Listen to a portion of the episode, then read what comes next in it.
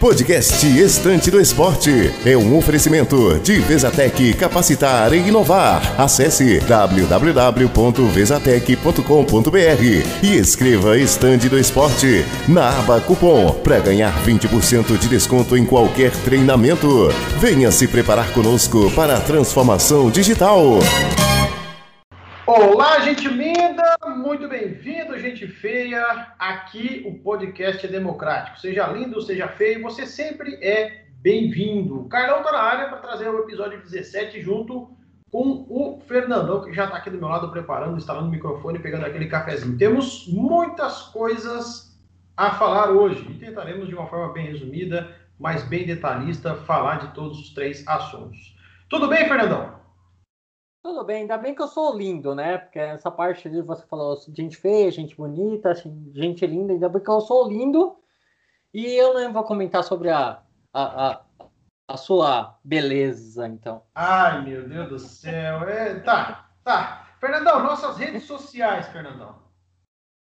É, Carlão, vamos lá. Nas redes sociais, você encontra a gente no Instagram, no Facebook, só procurar Estante do Esporte.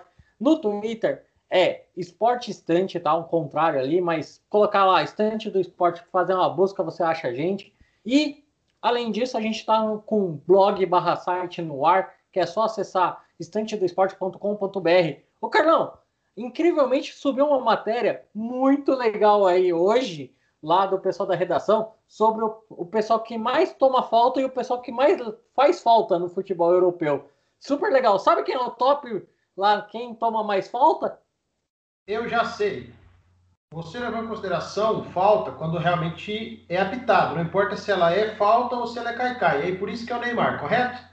Exatamente. Com certeza, não. Isso é óbvio. 70% das faltas que ele sofre é fingido. E os haters vão vir tudo pra cima de mim. Agora, quem mais comete falta é Sérgio Ramos? Não, não, não. É um outro jogador. Acredite se quiser, hein? Olha só, hein? Você errou, hein? Não é o Sérgio Ramos. É que o juiz não vê. É que o juiz não vê. Bom, eu não vou contar, eu não vou contar pra galera, pra galera ir lá acessar para saber quem é. Não, mas não conta mesmo. Tá certo aí, só acessar estantedoesporte.com.br. A gente começa, apesar de ter começado com a bola aí, vamos falar bem rapidinho sobre o que não aconteceu, mas o que vai acontecer nas pistas nessa semana. Resumo do Pit Stop. E para falar de resumo do pit stop, temos aí boatos, temos aí fuxicos, temos aí conversas. Que história é essa de calendário provisório sem Brasil e com o Bahrein começando a temporada, hein, Fernandão? É, Carlão, parece aí que a informação veio nos bastidores da Fórmula 1, na Liberty lá, não colocaram o Brasil no calendário, não sei porquê, né? Não sei se é caso da pandemia, se não é mas não tá com o Brasil lá e tá com novidade também, né? A gente falou também, você falou que começa no Bahrein, que é uma das novidades, mas também tem outra novidade, né? O circuito que é da Arábia Saudita, tá? Que seria o, o 15, o, o penúltimo circuito, né? Que tá praticamente no lugar do Brasil, né? Então aí a gente tem essa essa essa novidade aí. Fora é. isso, né, a gente tem os mesmos circuitos, né, Carlão? Mas eu não sei o que você achou. Começar no Bahrein, o que você acha disso tudo? Eu, eu não coloquei fé porque a notícia que a gente leu fala de dois sites especializados, os dois deram notícias diferentes. Né? Um falou que a Austrália começa, outro falou que o Bahrein começa.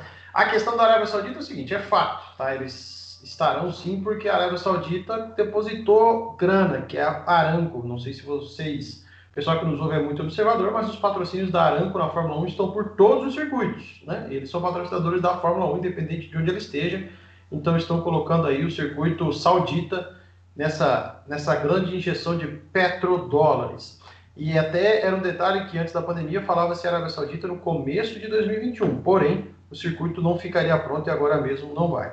Com relação ao Brasil, nada mais é do que uma pressão política, nada mais é do que a Fórmula 1 dizendo o seguinte: mexam-se, vai ser em São Paulo ou vocês vão esperar o Rio de Janeiro? Eu acho que nada mais é do que isso, entendeu? É soltar, jogar para a galera para ver o que acontece. A pista do Brasil é fantástica, uma das que mais gera emoção.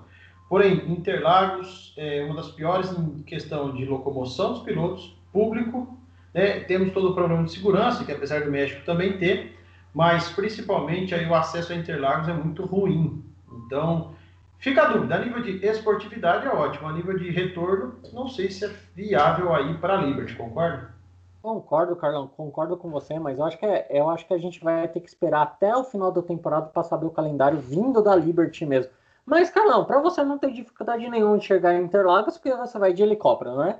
Mas voltando para um outro assunto aqui, um, para pessoas humildes, entendeu? Diferente de você, que tem iate, que assiste a corrida direto do iate em Mônaco, vamos falar dos jovens pilotos da academia Ferrari? E aí, o que, que nós temos de novidade? Conta para nós. É, a Ferrari está criando uma academia muito forte, né? A gente tem aí que veio o Charles Leclerc, né? A gente tinha o Júlio Bianchi, né? Que infelizmente faleceu, mas agora tem o filho do, da lenda do Michael Schumacher, né? o Mick Schumacher, tem o Ilott, tem o Russo, que o nome dele é super complicado de se falar, né?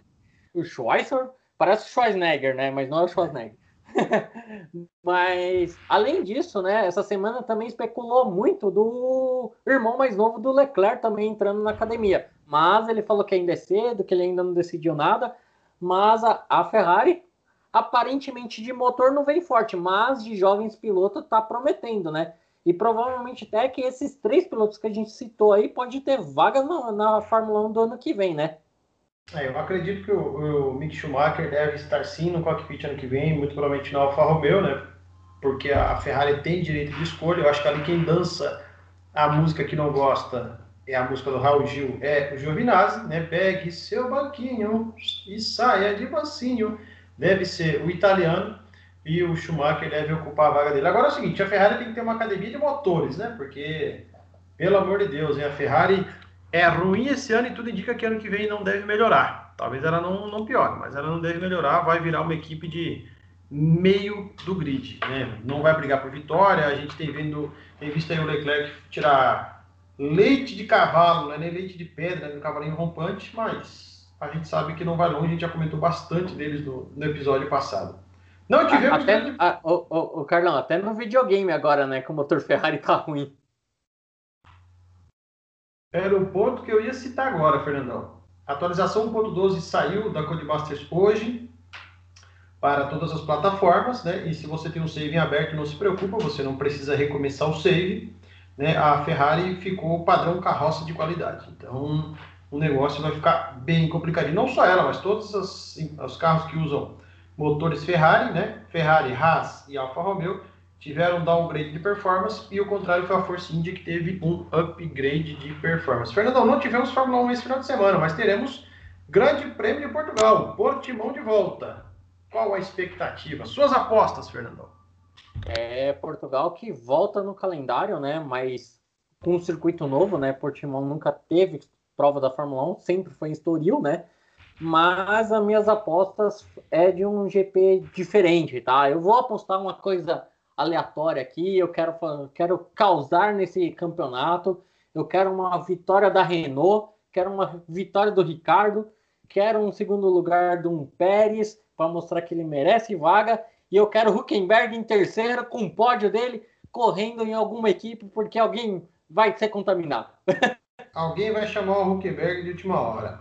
É, a minha expectativa é uma corrida semelhante a Mugello, né? Semelhante a Mugello. A Itália, por, principalmente por ser uma pista onde ninguém correu, né? Só houveram testes lá, se não me engano, em 2008 ou 2009, me corrija se eu estiver errado. Não houve corrida oficial. E o fator surpresa. O mesmo fator que tivemos em Mugello, que tivemos em Nürburgring aqui, alguns do grid que não correram ainda. Mas, mesmo com o fator surpresa, Hamilton vai ganhar, ponto. Não, não há discussão, porque acho que cabe aí até no, no próximo podcast, a gente citou semana passada. Eu acho que o, o Bottas não é adversário para o Hamilton. É, existe na, na Mercedes o macho alfa e esse é Hamilton. Ponto. É 90 a 10. Acho que já é. Não tem o que fazer. O Hamilton vai vencer e talvez até. Ele não vai ser campeão agora, mas depois dessa corrida ele já, já pode ser campeão. Hamilton vence, seguido talvez aí de Bottas e Verstappen. Vou na aposta segura. Sabe a bola de segurança? É isso. Eu vou na bola de segurança. Eu acredito que não deve ser muito diferente disso, né? Eu até pensei que você ia apostar no Grosjean vencendo a prova. Não, principalmente depois desse downgrade do motor no Fórmula 1 2020 no joguinho. Então, não vai ter como apostar.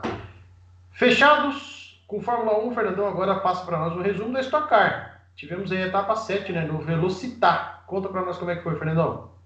Exatamente, Carlão. A gente teve etapa 7 no Velocitar em Mogi Guaçu, aqui no interior de São Paulo. É, tivemos Júlio Campos ganhando a primeira prova, Diego Nunes ganhando a segunda prova. Ficou na segunda prova um ponto a mais aí, um destaque aí foi o Matias Rossi, o único estrangeiro a correr, o argentino, chegou no, no pódio na segunda colocação, né? O líder do campeonato continuou sendo o César Rama, que continua sem vitória na, nessa categoria, né, nesse ano. E a próxima etapa será em, em Curitiba, né? Aí pertinho. É, é não estou muito perto, mas o campeonato continua empolgante, acirrado. E para fechar só o giro aí de, de, velocidade, Fernandão, tivemos esse final de semana Sérgio Sete Câmara com uma pole no Japão, né, no circuito de Sugo, e eu consegui até achar um canal no YouTube, fica a indicação aí, Race Time. No YouTube é um canal que transmite muitas categorias ao vivo, né, e ele transmitiu essa, essa super fórmula, que os carros são muito semelhantes à Fórmula 1, onde o Sérgio Sete Câmara largou na pole e não ganhou a corrida. Vale aí a, a dica e a indicação. Vamos sair da pista, Fernandão? Vamos para a bola, porque... pode falar. Ele, ele abandonou a prova, Carlão, depois da parada no box, ele como estava chovendo muito, ele colocou o pneu, mas acabou. O pneu estava muito frio e ele acabou rodando e saindo da, da prova, né? É. Mas aí fica, fica a torcida para a próxima etapa aí a gente acompanhar aí. Gostei da dica, vou até colocar aqui e gravar e seguir o canal aqui. É, e só sobre o Sete Câmara, eu mantenho a minha opinião. Eu acho que ele não tem talento para estar na Fórmula 1. Né? Tivemos aí a Globo forçando uma barrinha quando o Massa ia sair, próximo brasileiro e tal, tentando cavar uma vaguinha, mas eu acho que ele não, não tem vaga na, na maior categoria do mundo. Saindo das pistas e entrando nos gramados, nas quadras, onde a pelota rola. A gente fala agora do resumo da bola. É, Carlão, resumo da bola, a gente vai começar falando com uma polêmica, tá? É uma polêmica, e é, é uma polêmica que vem com recorde, tá? A gente pode bater um recorde de 2003 aqui no Campeonato Brasileiro. Sabe que recorde foi esse, Carlão? Hum, não sei não, Fernandão. É o recorde de mais técnico demitido numa, em um campeonato, tá? Foram 43 técnicos demitidos em 2003. E a gente já tá com 11 demitidos ainda no primeiro turno. É, é, é a história do futebol brasileiro, né? o cara é bom até ele ter três derrotas seguidas e ele perder um clássico ou empatar. Então acho que são coisas que são inadmissíveis. detalhe interessante, Fernando, que em 2003 nós tivemos 46 rodadas, né? Tem, tem esse pormenor aí, foi, foi o primeiro campeonato de pontos corridos e foi aí com 24 clubes. Depois, em 2004, ele passou a 22 e depois, em 2005, ele passou a 20. E aí nós tivemos 38 rodadas em todos esses. É, essa situação dos técnicos, a dança das cadeiras do Brasil é isso. Né? O dirigente joga pra galera. Então, vou citar um exemplo. Hoje nós estamos gravando e não, não temos confirmação oficial, tudo muito boato, sobre uma possível contratação do Palmeiras para o técnico Miguel Ángel Ramírez, da LDU. Aí o cara chega com festa, papai, o melhor é o cara não sei o quê. Aí ele, suponhamos que ele joga fora no estadual contra o Mirassol e perde, empata em casa com o Novo Horizontino, perde de Ituano fora, já não presta mais. O, o, o futebol brasileiro não. É, é sério o futebol brasileiro não tem convicção. O futebol brasileiro joga por vitória. Ponto. Se você ganhar, fica. Sabe aquela história, professor? Quarta-feira é o dia. Se você perder, você está demitido. Mas se ganhar, você fica mais no jogo, cara. Dá um tempo. É, não, é complicado. Ser técnico no Brasil deve ser muito complicado mesmo, né? Carlão, agora eu vou até. A gente está falando de demissão aqui. Você faz a aposta aí quem vai ser o próximo a ser demitido? Rapaz, isso tem cara de teófilo do lado do papo arquibancada. Ele que gosta de derrubar treinador. É. Eu joguei a bomba para você antes que você jogasse para mim. Olha, rapaz, eu tô tentando pensar aqui que eu acho que o Jair Ventura não dura mais no esporte. Mas, ó, para falar a verdade, o técnico próximo a ser demitido se chama Thiago Neves. Thiago Neves? É. Você sabe que o Thiago Neves ele é técnico onde ele passa, né? Quis mandar no Cruzeiro, quis mandar no Grêmio, agora no esporte a torcida já quer a cabeça dele. Mas brincadeira à parte, eu acho que o Jair Ventura aí já deu o que tinha que dar e já já o esporte vai, vai mandar ele rodar. Agora, agora, Carlão, vou jogar uma outra polêmica rápida aí, que não tá nem na pauta. Rogério Ceni é técnico para a seleção brasileira ou não? Vai ser, ainda não. Vai ser. Hoje ele é o melhor e o, o melhor técnico brasileiro, né? E aqui no Brasil. Então quem me vier com Renato Gaúcho, por favor, com licença, porque parou em 2017 no título da Libertadores. Hoje, hoje o melhor técnico brasileiro se chama Rogério Ceni. Por quê? Porque tem um trabalho de dois anos, né? Tem um trabalho de longo prazo, né? Então é tempo. Obviamente ele teve 45 dias ali na, na barca furada que é o Cruzeiro mas o trabalho é sólido, o trabalho é consistente.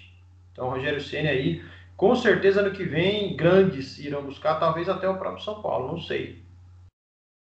É, Carlão, concordo. Palme... Falam que o Palmeiras tentou, né? Não, não, não sei se isso é verdade ou não, né?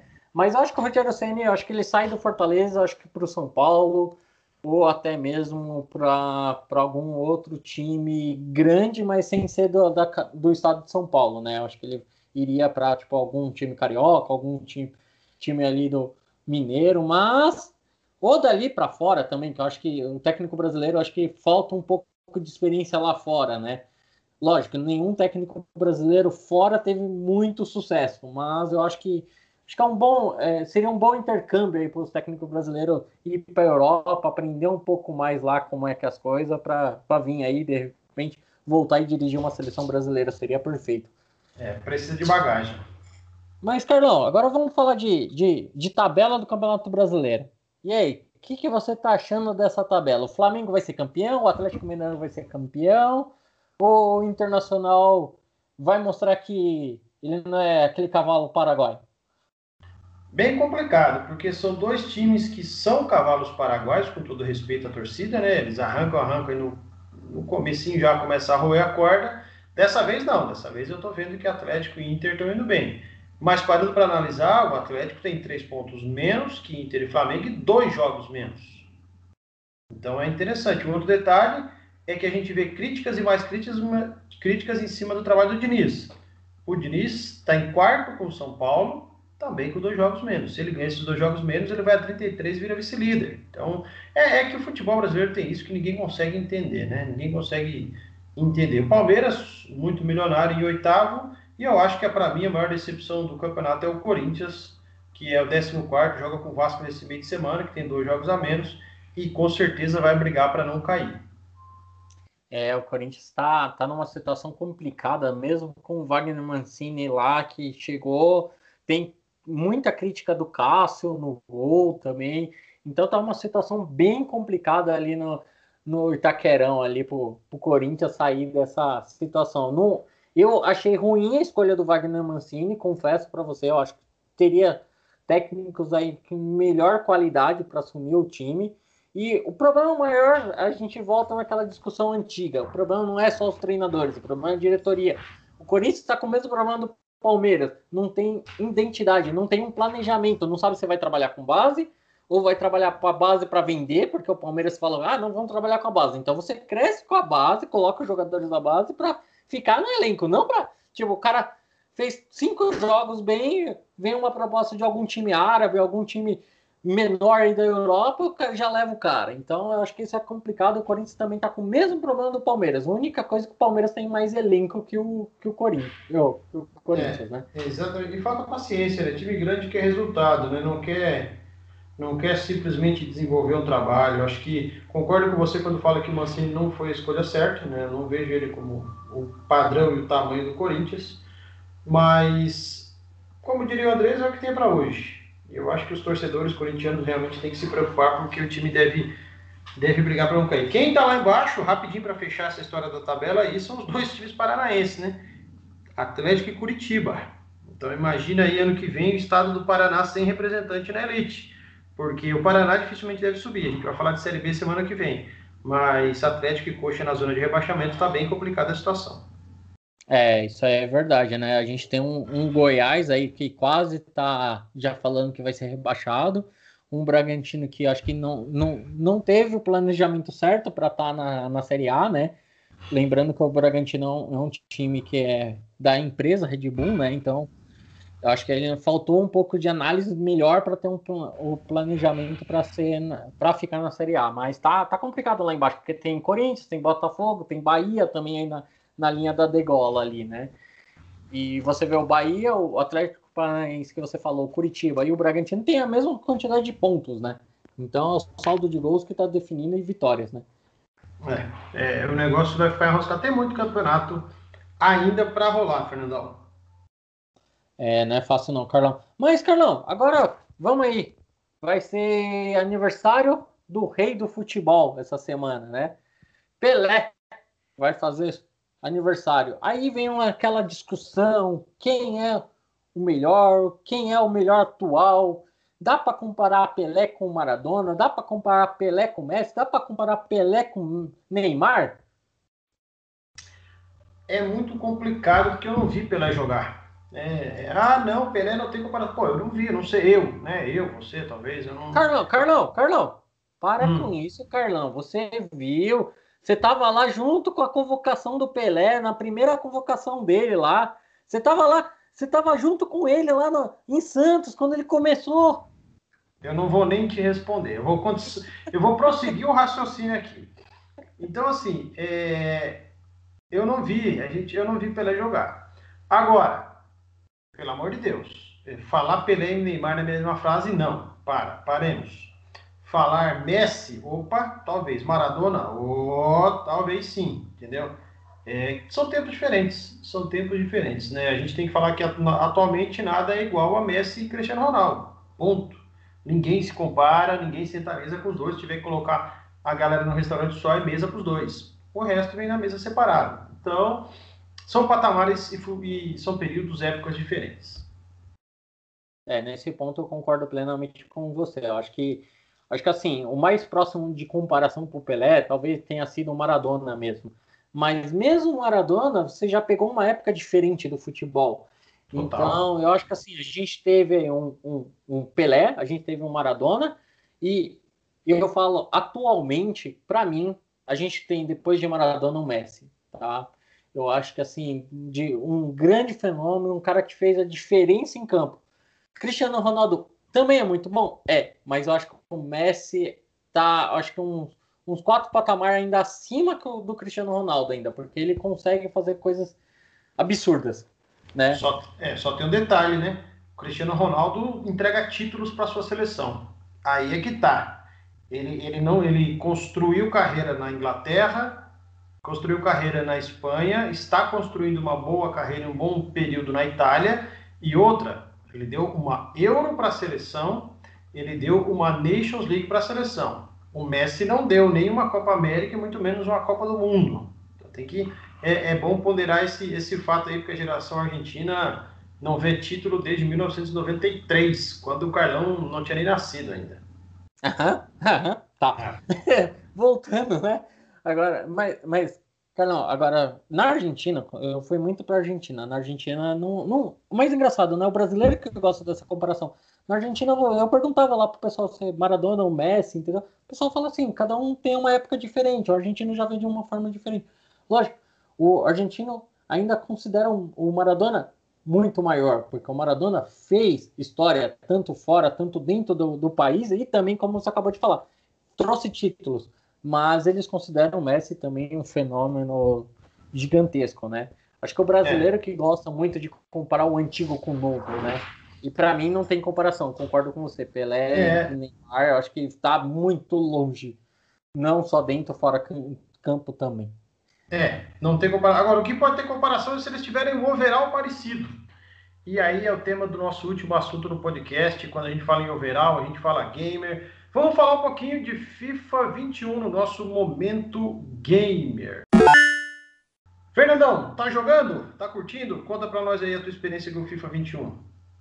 É, Carlão, comecei a jogar um pouquinho, parei porque a gente tava fazendo várias coisas aqui na, na redação, fazendo muitas matérias aí, mas eu voltei a jogar, até escolhi meu time para começar o meu modo carreira aí. Pretendo começar o meu modo carreira hoje à noite já, tá? Vou começar o meu modo carreira. Tenho que voltar a jogar até o meu Fórmula 1 também, falando de games aí. Mas, falar em, em modo carreira, Carlão, é, você que é o especialista aqui, você é o cara de criar uma mega história no modo carreira. A gente fez o, aquele desafio, escolher três times aí, contar um pouquinho desses três times que a gente ia escolher para o pessoal pensar em começar o modo carreira deles. Qual que foram as suas escolhas? As minhas escolhas foram tudo times simples, fáceis de, de conhecer, fáceis de jogar, muito conhecidos aí no mundo do futebol. O meu primeiro é o FCSB, Fernandão.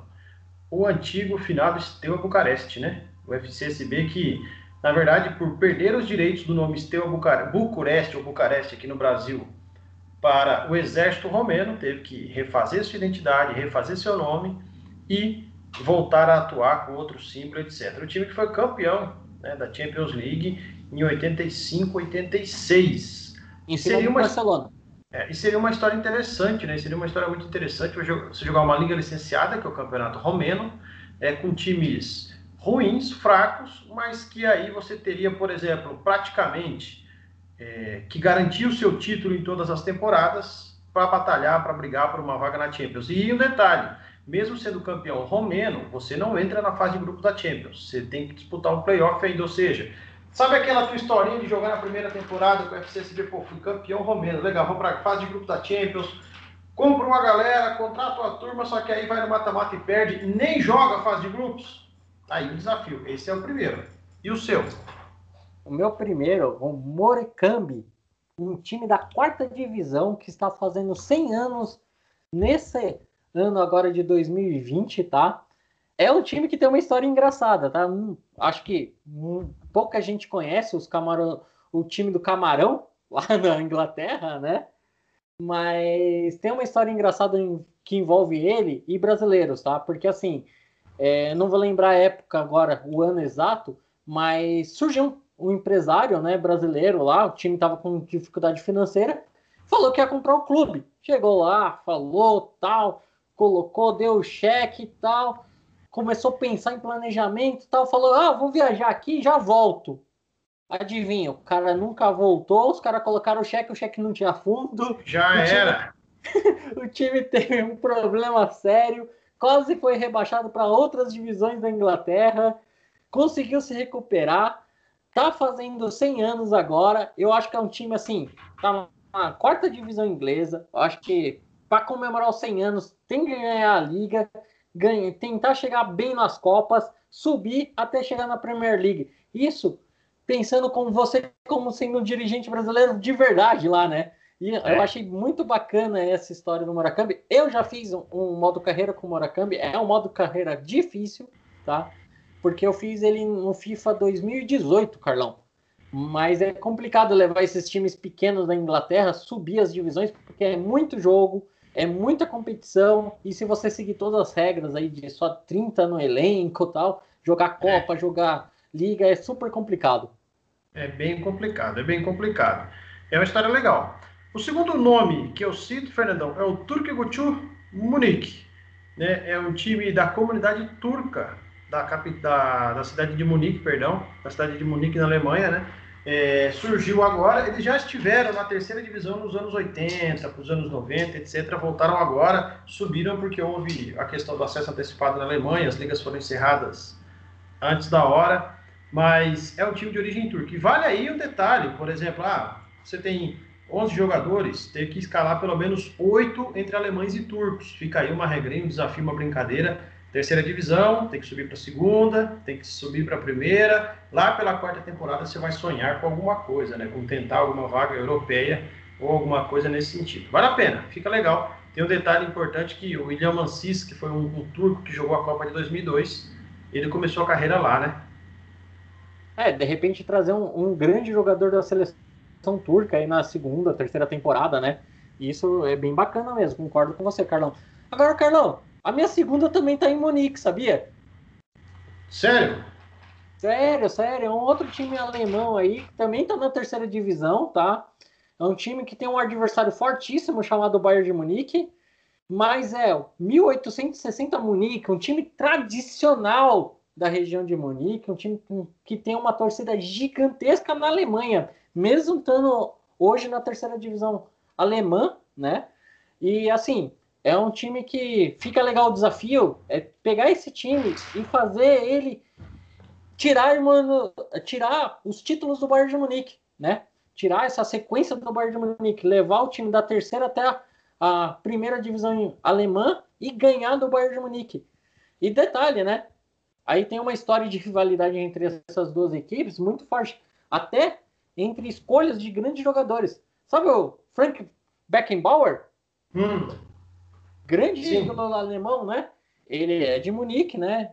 E ele ficou entre escolha entre esses dois times para começar a carreira.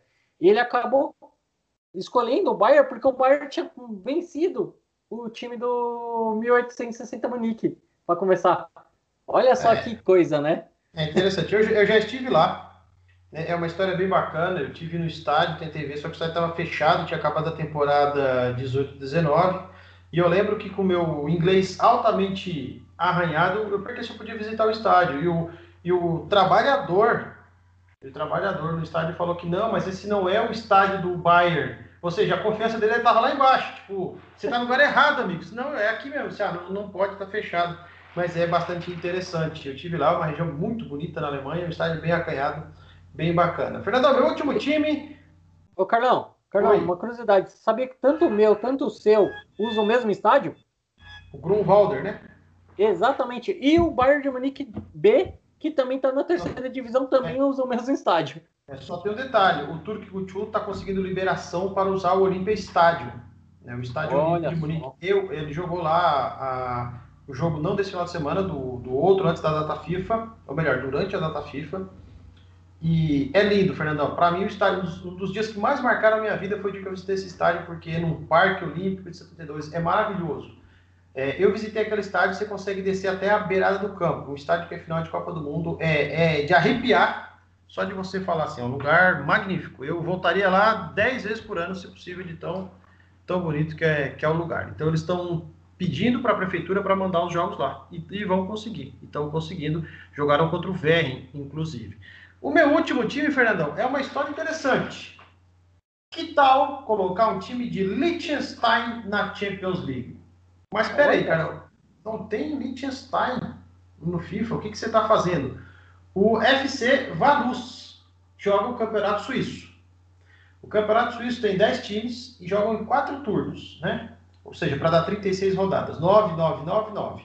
Você joga quatro vezes contra, contra os, os todos os outros adversários. Só que tem um detalhe, o UFC Vaduz, por mais que ele jogue o Campeonato Suíço todo ano, todo ano ele está na Europa League, porque a Copa de Liechtenstein ele joga. E ele é campeão todo ano da Copa de Liechtenstein. E aí ele ganha uma vaga na Europa League. Nas primeiras fases, geralmente ele cai.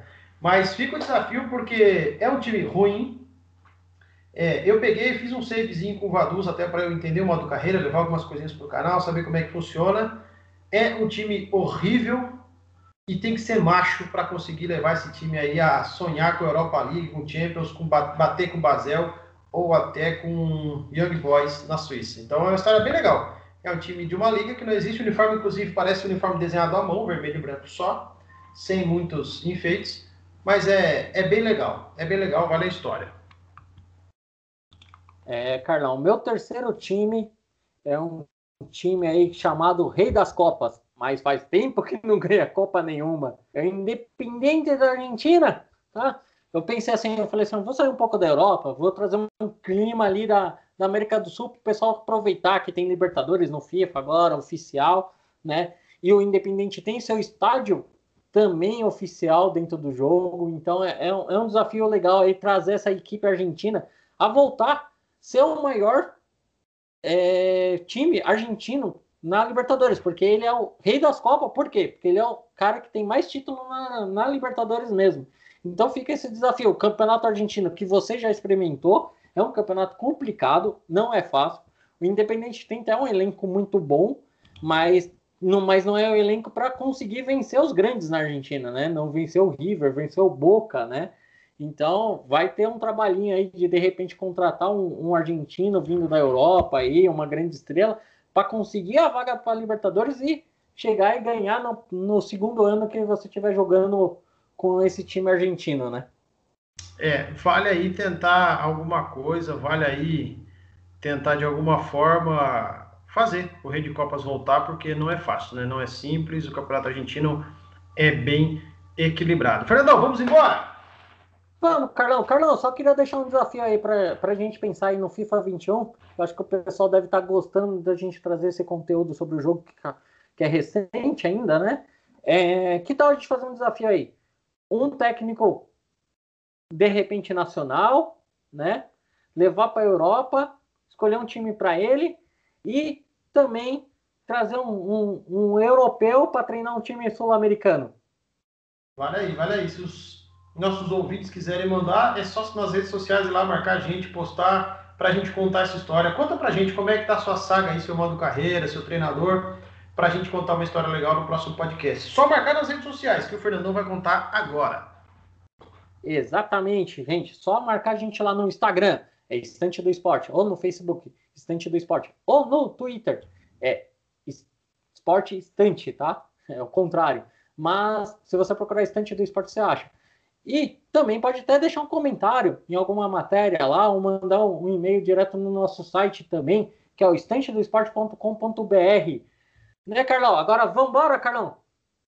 Ah, precisamos, né? Vamos embora, vamos descansar, vamos jogar um fifinho aqui, porque tem muita coisa. Rapaziada, Carlão vai ficando por aqui, Fernandão também, já demos um tchau para todo mundo. Conta para nós aí a sua história no FIFA 21. Um beijo, turma, boa tarde, boa noite todo mundo que fique bem aí. Um abraço, Fernandão. Nos ouvimos na próxima. Valeu! Fui!